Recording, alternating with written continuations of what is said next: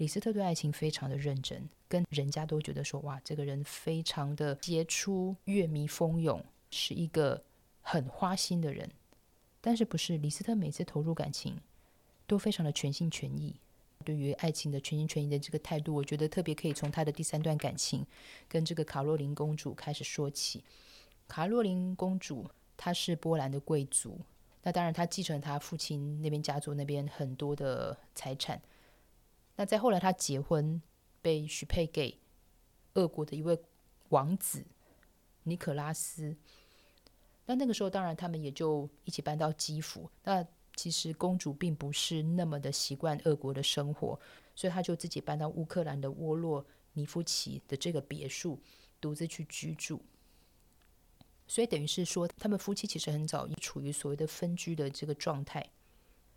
一八四七年二月二号，公主到基辅去做商业旅行，那正好那一次是李斯特的第三次俄国巡回演出，卡洛琳公主受邀到了。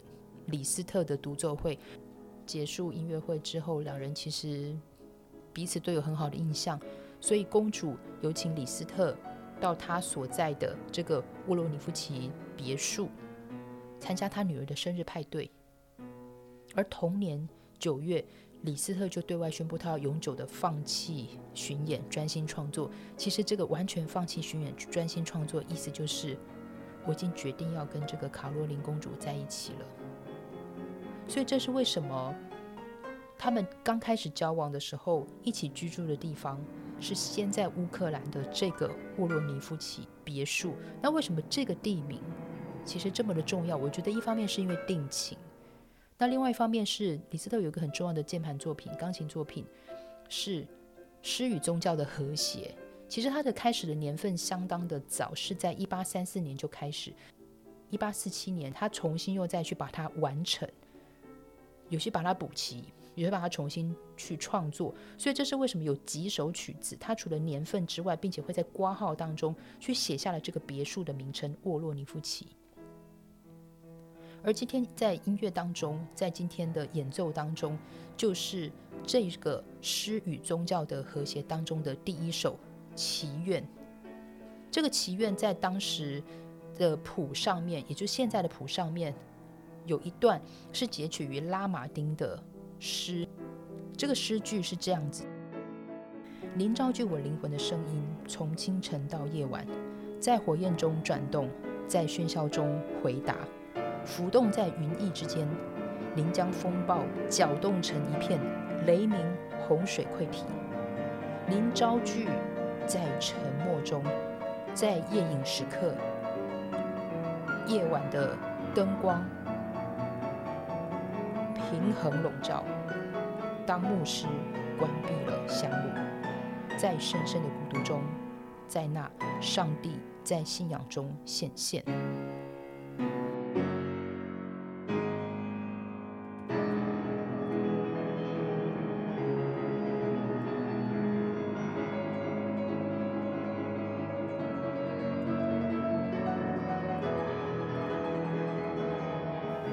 所以这个是一八四七年他们在乌克兰沃洛尼夫奇，如果有任何可以注记到作品上面来说的话，一个很重要的一件事情。后来第二年，他们两个人就搬到了威马。所以很多时候，我们有时候在看一些书籍，有讲到说，呃。李斯特在威马大概留了大概有十几年的时间，然后在那个时候，那有非常多人从世界各地到威马去跟他求教，他几乎来者不拒，他都非常的慷慨的去教授很多的人，所以于是很多人就把李斯特这样子的思想，然后又带回到美国，那要到处去所谓的发扬光大。而那段时间为什么他会在那边等那么久，就是因为他在那边陪伴卡罗琳公主，他们两个人在那边过着自己的日子。那当然，时日久了，卡洛琳公主也觉得说，我真的应该要把上面的一段婚姻关系，要真的要去做一个解决。她就特别的到罗马去，她至少觐见了教宗、教皇，但至少有两次，终于得到教皇他们的允许，就说好，你们两个人可以结婚。因为夫家是俄国那边的重要的官员王子。所以这时候沙皇就跟梵蒂冈施压说不行，他们这个还有婚约，你绝对不可以让我们的公主跟李斯特结婚。所以教皇碍于这个所谓的施压，政治上面的施压，那当然就说嗯不可以，我们反悔，你们两个人不可以结婚了。同时沙皇，并且还威胁卡洛琳公主说：“你有那么多资产，有些我要让你充公没收，并且如果你今天不要继续这样子。”做你自己想要做的事情，不尊重你在俄国的这段婚姻的话，那你接下来你女儿如果要结婚也会有问题。卡洛琳公主其实非常疼爱女儿玛丽，她说：“那这样不行啊，我怎么可以为了一己之私，然后影响了我儿女的幸福？”所以后来她就妥协。他们本来预定的结婚日期是李斯特五十岁生日当天，也就是一八六一年的十月二十二号，那天是李斯特的五十岁生日。那卡洛琳公主因为先到罗马去处理这个所谓的婚姻的事情，所以李斯特是什么时候到？李斯特是一八六一年十月二十一号，就是所谓的结婚前一天，生日前一天到了罗马之后，才发现哈，我不能结婚了。这个应该是个非常五雷轰顶、像雷劈一样的一个文史当中，并没有特别记载说李斯特到底心里怎么样。但是我想，任何常人，你对一段感情就是。正式安定的关系，而且又是生日，五十岁生日，哎，我觉得好重要哦。就没想到竟然遇到这种，真是，就是我刚说五雷轰顶的消息。李斯特接受了。呃，李斯特有几个时期，有李斯特狂热时期，然后有威马时期。一八六一年这件事情发生之后，李斯特就进入到我们在史学当中做的所谓的黄昏时期。李斯特用中文来说的话，李斯特就说：“我今天进入到了所谓的三者人生。三者人生是大概是什么意思？就是他其实他从此以后，他的人，他的时间是分给三个地方：一个是卡洛琳公主所在的罗马，一个是他本身是匈牙利人。”所以他对布达佩斯，他对匈牙利那边的音乐教育其实是非常有负担的。所以他为了一点时，他为了三分之一的时间在布达佩斯这个城市，所以他当过布达佩斯学院的院长。那另外一个就是威马，因为在威马他曾经也有受过这个所谓的名誉指挥的这样子的一个工作。所以他到底跟卡罗琳公主最后的关系是什么？李斯特到罗马去，一定会去找卡罗琳公主吃饭。